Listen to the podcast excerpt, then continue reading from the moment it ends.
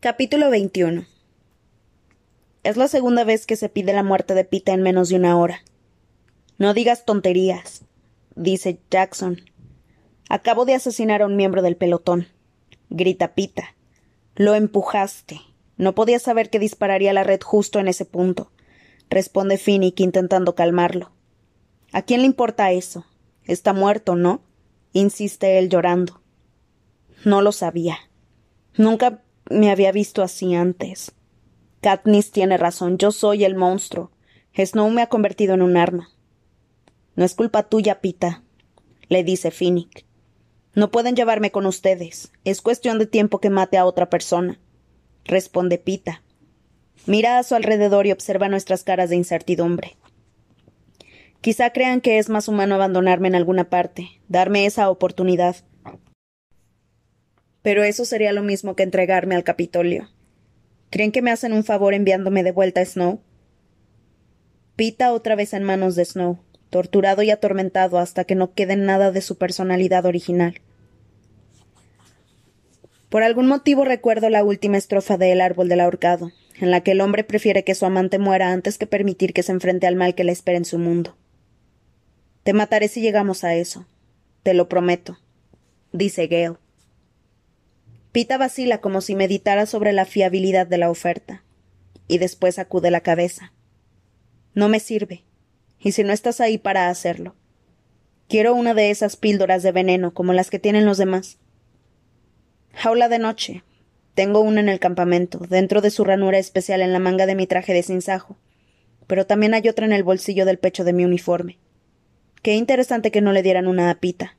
Quizá Coin creyera que podía usarla antes de matarme. No sé bien si Pita pretende suicidarse ahora que evitar que ahora para evitarnos tener que matarlo, o si solo lo haría si el Capitolio se lo llevara prisionero otra vez. En el estado en que está, supongo que es más probable que lo hiciera antes. Sin duda nos lo pondría más fácil a los demás, no tendríamos que dispararle. Y sin duda simplificaría el problema de tratar con sus episodios homicidas. No sé si son las trampas, el miedo o ver morir a Vox, pero noto la arena a mi alrededor. En realidad es como si nunca hubiera salido de ella. De nuevo lucho no solo por mi supervivencia, sino también por la de Pita. Qué satisfacción, qué divertido sería para Snow que yo lo matara, que cargara con la culpa por la muerte de Pita durante el resto de mis días. No es por ti, le digo. Tenemos una misión y te necesitamos. Afirmo y miro al resto del grupo. ¿Creen que podremos encontrar comida en este sitio? Además del botiquín médico y las cámaras, no llevamos más que los uniformes y las armas. La mitad nos quedamos para vigilar a Pita y estar pendientes de la emisión de Snow, mientras que los demás buscan algo para comer. Mesaya resulta ser el más útil porque vivió en una réplica de este piso y sabe dónde es más probable que la gente oculte la comida. Sabe que hay un espacio de almacenamiento escondido detrás de un panel de espejo en el dormitorio y que es fácil sacar la rejilla de ventilación del pasillo. Así que, aunque los armarios de la cocina están vacíos, encontramos unas treinta latas de comida y varias cajas de galleta. El acaparamiento asquea a los soldados educados en el trece. ¿Y esto no es ilegal? pregunta Lick 1. Todo lo contrario. En el Capitolio se te, consideraría un estúpido si no lo hicieras, responde Mesaya. Incluso antes del vasallaje de los veinticinco, la gente empezó a guardar los suministros que más escaseaban mientras los demás se aguantaban sin ellos, comenta Lick 1. Sí, así es como funciona esto, dice Mesaya. Por suerte, o no tendríamos cena, interviene Gale. Que todo el mundo elija una lata. Algunos de nuestros compañeros vacilan, pero es tan buen método como cualquier otro. No estoy de humor para dividir todo en once partes equivalentes, teniendo en cuenta para ello la edad, el peso y el rendimiento físico. Rebusco en la pila y estoy a punto de escoger una sopa de bacalao cuando Pita me ofrece una lata. Toma, me ofrece. La acepto sin saber qué esperar. En la etiqueta pone estofado de cordero. Aprieto los labios al recordar el frío y la lluvia filtrándose entre las piedras, mis ineptos intentos de flirteo y el aroma de mi receta favorita del Capitolio. Así que todavía debe de quedarle algún recuerdo los felices, hambrientos y juntos que estábamos cuando aquella cesta de picnic, llegó al exterior de nuestra cueva. Gracias, respondo mientras abro la tapa. Hasta tiene ciruelas.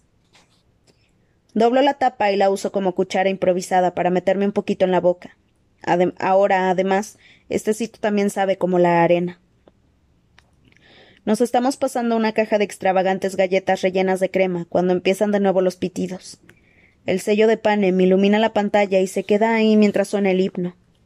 Entonces empiezan a mostrar imágenes de los muertos, igual que hacían con los tributos de la arena.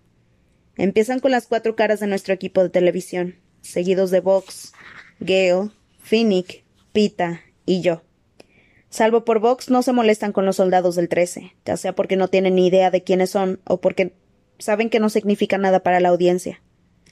A continuación aparece el hombre en persona, sentado detrás de su escritorio, con una bandera detrás y una rosa blanca recién cortada en la solapa. Me da la impresión de que se ha hecho más arreglos recientemente, porque lo ve, porque le veo los labios más hinchados de lo normal. Y su equipo de preparación tendría que cortarse un poco con el colorete. Snow felicita a los agentes de la paz por un trabajo soberbio y les rinde homenaje por haber librado al país de la amenaza conocida como el sinsajo. Predice que mi muerte supondrá un cambio en la guerra, ya que los rebeldes desmoralizados no tendrán a nadie a quien seguir. Y en realidad, ¿quién era yo? Una pobre chica inestable con algo de talento para los arcos y las flechas. No era una gran pensadora ni el cerebro de la rebelión sino simplemente una cara sacada de entre la chusma porque había llamado la atención con mis travesuras durante los juegos. Pero resultaba muy necesaria porque los rebeldes no tienen un líder de verdad. En, algún lugar del Distrito 13, Beatty pulsa un interruptor y ahora no es el presidente Snow, sino la presidenta Coin la que nos mira. Se, se presenta a Panem, se identifica como la líder de la rebelión y me ofrece un elogio fúnebre. Alaba a la chica que sobrevivió a la beta y a los Juegos del Hambre y que convirtió un país de esclavos en un ejército de luchadores por la libertad. Viva o muerta, Katniss Everdeen seguirá siendo el rostro de la rebelión. Si alguna vez vacilan, piensen en el sinsajo y en él encontrarán la fuerza necesaria para acabar con los opresores de Panem. No tenía ni idea de lo mucho que significaba para ella. Digo, lo que hace reír a Gale, aunque los demás me miran con curiosidad. Ahora ponen una foto muy retocada en la que se me ve preciosa y feroz, con un montón de llamas ardiendo a mis espaldas. Sin palabras ni eslogan, ya solo necesitan mi cara. Le devuelve las riendas a Snow, que parece muy controlado. Me da la impresión de que el presidente creía que el canal de emergencia era impenetrable y de que alguien acabará muerto esta noche por la intrusión. Mañana por la mañana, cuando saquemos el cadáver de Katniss Everdeen de entre las cenizas, veremos quién es el sinsajo en realidad una chica muerta que no podía salvar a nadie, ni siquiera a sí misma. Sello, himno y fuera. Salvo que no la encontrarán, dice Fínica a la pantalla vacía, dando voz a lo que todos estamos pensando. El periodo de gracia será breve. En cuanto escarben entre las cenizas y vean que faltan once cadáveres, sabrán que hemos escapado. Al menos les llevamos ventaja.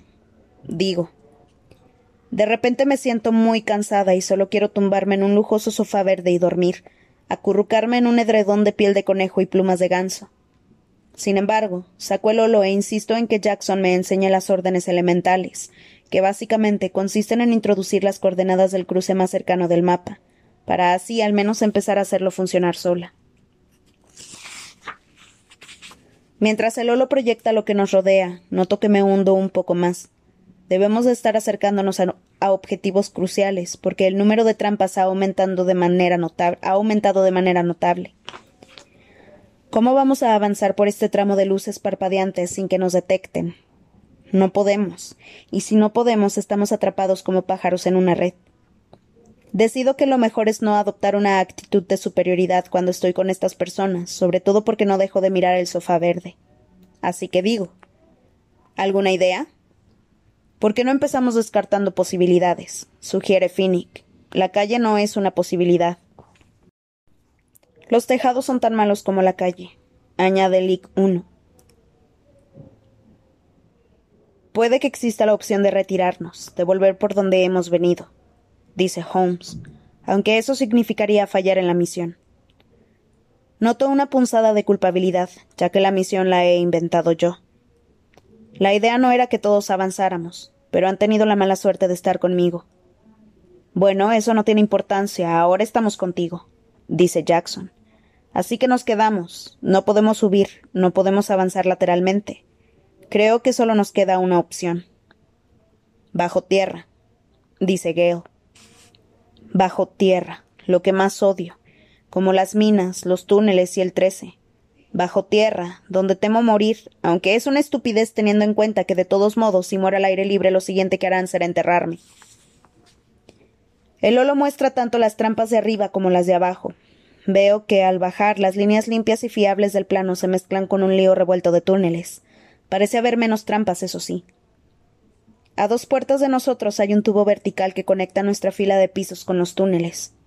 Para llegar al piso del tubo tendremos que apretujarnos por un conducto de mantenimiento que recorre todo el edificio. Podemos entrar en el conducto por la parte de atrás de un armario de la planta superior. Está bien, que parezca que no hemos pasado por aquí. Digo. Borramos todo rastro de nuestra estancia, tiramos las latas vacías por la tolva de la basura, nos guardamos las llenas para después, damos la vuelta a los cojines manchados de sangre y limpiamos los restos de gel de las baldosas. No hay forma de arreglar el cerrojo de la puerta, pero echamos un segundo cerrojo para que al menos la puerta no se abra al tocarla. Finalmente solo queda solucionar lo de Pita. Se planta en el sofá azul, en el sofá azul y se niega a ceder. No voy. Seguro que los descubren por mi culpa o le hago daño a otra persona. La gente de Snow te encontrará, dice Finnick. Pues déjenme una píldora. Solo me la, me la tomaré si hace falta. Eso no es una opción. Vas a venir con nosotros, ordena Jackson. ¿O qué? ¿Me dispararás? pregunta Pita. Te dejaremos inconsciente y te arrastraremos con nosotros, responde Holmes, lo que nos frenará y nos pondrá en peligro. Dejen de ser tan nobles, no me importa morir, exclama y se vuelve hacia mí, y se voltea hacia mí. Katniss, por favor, es que no ves que quiero dejar esto de una vez. El problema es que sí lo veo. ¿Por qué no puedo dejarlo ir? Darle una pastilla, apretar el gatillo. ¿Es porque Pita me importa demasiado o porque me importa demasiado que Snow gane? Lo he convertido en una pieza de mis juegos privados. Es despreciable, pero sé que soy capaz de haberlo hecho. De ser cierto, lo más amable sería matar a Pita aquí y ahora. Sin embargo, para bien o para mal, la amabilidad no es lo que me impulsa. Estamos perdiendo el tiempo. Te vienes por tu propio pie o tenemos que dejarte inconsciente. Pita oculta el rostro entre las manos durante unos segundos y se une a nosotros. ¿Le soltamos las manos? pregunta Lick uno. No, le gruñe Pita, acercándose las esposas al cuerpo. No, repito yo, pero quiero la llave. Jackson me la pasa sin decir nada. Me la guardo en el bolsillo de los pantalones donde choca con la perla. Cuando Holmes abre la puertecita metálica que da al conducto de mantenimiento, descubrimos otro problema. Los arneses de insecto de los cámaras no entran por la estrecha abertura. Castor y Pollux se los quitan y desenganchan los equipos de reserva, que son del tamaño de una caja de zapatos y seguro que funcionan igual de bien. A Mesaya no se le ocurre otro sitio donde esconder los voluminosos dispositivos, así que los tiramos en el interior del armario. Me frustra dejar atrás un rastro tan fácil de seguir. Pero ¿qué otra cosa podemos hacer? Aún en fila india y con las mochilas y equipos a un lado, entramos a duras penas. Pasamos de largo el primer piso y entramos en el segundo. En este, uno de los dormitorios, en vez, en vez de baño, tiene una puerta en la que pone cuarto de servicio. Detrás de la puerta está la habitación con la entrada al tubo. Mesaya frunce el ceño ante la tapa circular, y durante un momento vuelve a su caprichoso mundo de antes. Por eso nadie quiere vivir en la unidad central, con obreros entrando y saliendo todo el día y un solo baño, aunque el alquiler es bastante más barato. Comenta. Entonces se encuentra con la cara de guasa de Finny que añade. Da igual. La tapa del tubo es fácil de abrir. Una amplia escalera con peldaños de goma permite que bajemos rápida y fácilmente a las entrañas de la ciudad. Nos reunimos al pie de la escalera y esperamos a que nuestros ojos se adapten a la tenue luz de la zona subterránea, donde se respira una mezcla de productos químicos, moho y agua residuales. Pollux, pálido y sudoroso, se aferra a la muñeca de Castor como si temiera caerse sin, sin alguien que lo sostenga. Mi hermano trabajó aquí cuando se convirtió en Avox, explica Castor. Claro, ¿quién si no iba a mantener esos pasadizos húmedos y apestosos llenos de trampas? Tardamos cinco años en poder comprar su subida a la superficie. En ese tiempo no vio el sol ni una sola vez. En mejores circunstancias, en un día con menos horrores y más descanso, alguien sabrá qué decir. Sin embargo, nos pasamos un buen rato intentando responder. Al final, Pita se vuelve hacia Pollux y comenta. Bueno, entonces acabas de convertirte en nuestro bien más preciado. Castor se ríe y Pollux consigue sonreír. A medio camino del primer túnel me doy cuenta de que el comentario de Pita ha sido extraordinario. Sonaba como antes, como el chico que siempre sabía qué decir cuando los demás se quedaban mudos. Irónico, alentador, algo divertido, pero sin burlarse de nadie. Vuelvo la vista atrás para mirarlo arrastrar los pies detrás de sus guardias. Gale y Jackson, con los ojos fijos en el suelo y los hombros echados hacia adelante. Tan abatido, sin embargo, por un momento, ha sido el de siempre. Pita tenía razón. Pollux vale más que diez solos.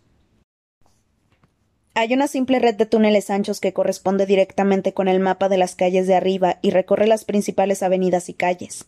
Se llama el transportador, ya que unos camiones lo usan para repartir mercancía por la ciudad. Durante el día, sus vainas están desactivadas, pero por la noche es un campo de minas. No obstante, cientos de pasadizos adicionales, conductos de servicio, vías de tren y tubos de desagüe forman un laberinto de múltiples niveles. Pollux conoce detalles que conducirían al desastre a un recién llegado, como en qué desvíos hacen falta máscaras antigás, dónde hay cables electrificados o los escondites de unas ratas del tamaño de castores. Nos avisa de que el chorro de agua que recorre periódicamente las aguas residuales anticipa el cambio de turno de los Avox, nos lleva por tuberías húmedas y obscuras para evitar el paso casi silencioso de los trenes de mercancías. Y lo más importante, sabe dónde están las cámaras. No hay muchas en este lugar sombrío y brumoso, salvo en el transportador, pero nos mantenemos bien alejados de ellas. Con la ayuda de Pollux avanzamos deprisa, muy deprisa comparado con nuestra velocidad en superficie. Al cabo de seis horas el cansancio nos puede. Son las tres de la mañana, así que supongo que quedan unas cuantas horas para que se den cuenta de que seguimos vivos. Registren entre los escombros del edificio por si hemos intentado escapar por los conductos y empiece la casa. Cuando sugiero que descansemos, nadie pone objeciones. Pollux encuentra un cuartito cálido en el que zumban varias máquinas llenas de palancas y discos. Levanta los dedos para indicar que tendremos que irnos dentro de cuatro horas. Jackson organiza los turnos de guardia y como no estoy en el perímetro, en el primero, me meto en el pequeño espacio que queda entre Gale y Leak 1 y me duermo enseguida. Aunque parece que solo han transcurrido minutos, Jackson me despierta y me dice que estoy de guardia. Son las seis de la mañana y dentro de una hora nos pondremos en camino. Jackson me dice que me coma una lata de comida y vigile a Pollux, que ha insistido en estar de guardia toda la noche. Aquí abajo no puede dormir. Me explica. Consigo ponerme medio alerta, me como una lata de estofado de patatas con alubias y me siento con la espalda apoyada en la pared mirando la puerta. Pollux parece muy despierto. Seguramente lleva toda la noche reviviendo todos esos años de encierro. Saco el holo y consigo meter las coordenadas de la cuadrícula y explorar los túneles. Como esperaba, cuanto más nos acercamos al centro del Capitolio, más vainas hay. Pollux parece muy despierto. Seguramente lleva toda la noche reviviendo todos esos años de encierro. Saco el holo y consigo meter las coordenadas de la cuadrícula y explorar los túneles. Como esperaba, cuanto más nos acercamos al centro del Capitolio, más trampas hay. Pollux y yo nos pasamos un rato recorriendo el holo para ver dónde están las trampas. Cuando empieza a darme vueltas la cabeza, se lo paso y apoyo de nuevo la espalda en la pared. Miro a los que siguen dormidos, soldados, equipo y amigos, y me pregunto cuántos volveremos a ver la luz del día. Al mirar a Pita, que tiene la cabeza justo a mis pies, veo que está despierto. Ojalá supiera qué pasa por su cerebro. Ojalá pudiera entrar y desenredar, desenredar la red de mentiras. Entonces me conformo con algo que sí puedo hacer. ¿Ya comiste? Le pregunto.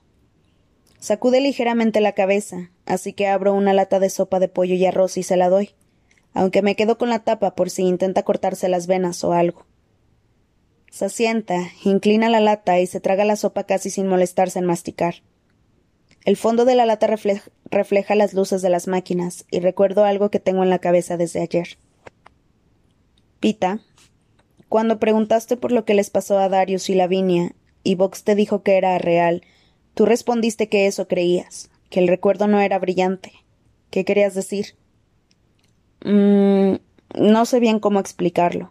Al principio todo era confusión. Ahora puedo distinguir algunas cosas. Creo que hay un patrón. Los recuerdos que alteraron con el veneno de las rastrevíspulas tienen un aspecto extraño, como si fueran demasiado intensos y las imágenes poco estables. ¿Recuerdas cómo fue cuando te picaron? Los árboles se movían, había gigantescas mariposas de colores. Me caí en un pozo lleno de burbujas naranjas. Respondo, y lo medito un momento antes de añadir. Relucientes burbujas naranjas. Eso es. Pero los recuerdos sobre Darius y Lavinia no son así. Creo que todavía no me habían dado el veneno. Bueno, eso está bien, ¿no? Si puedes separar unos de otros, también puedes saber qué es real.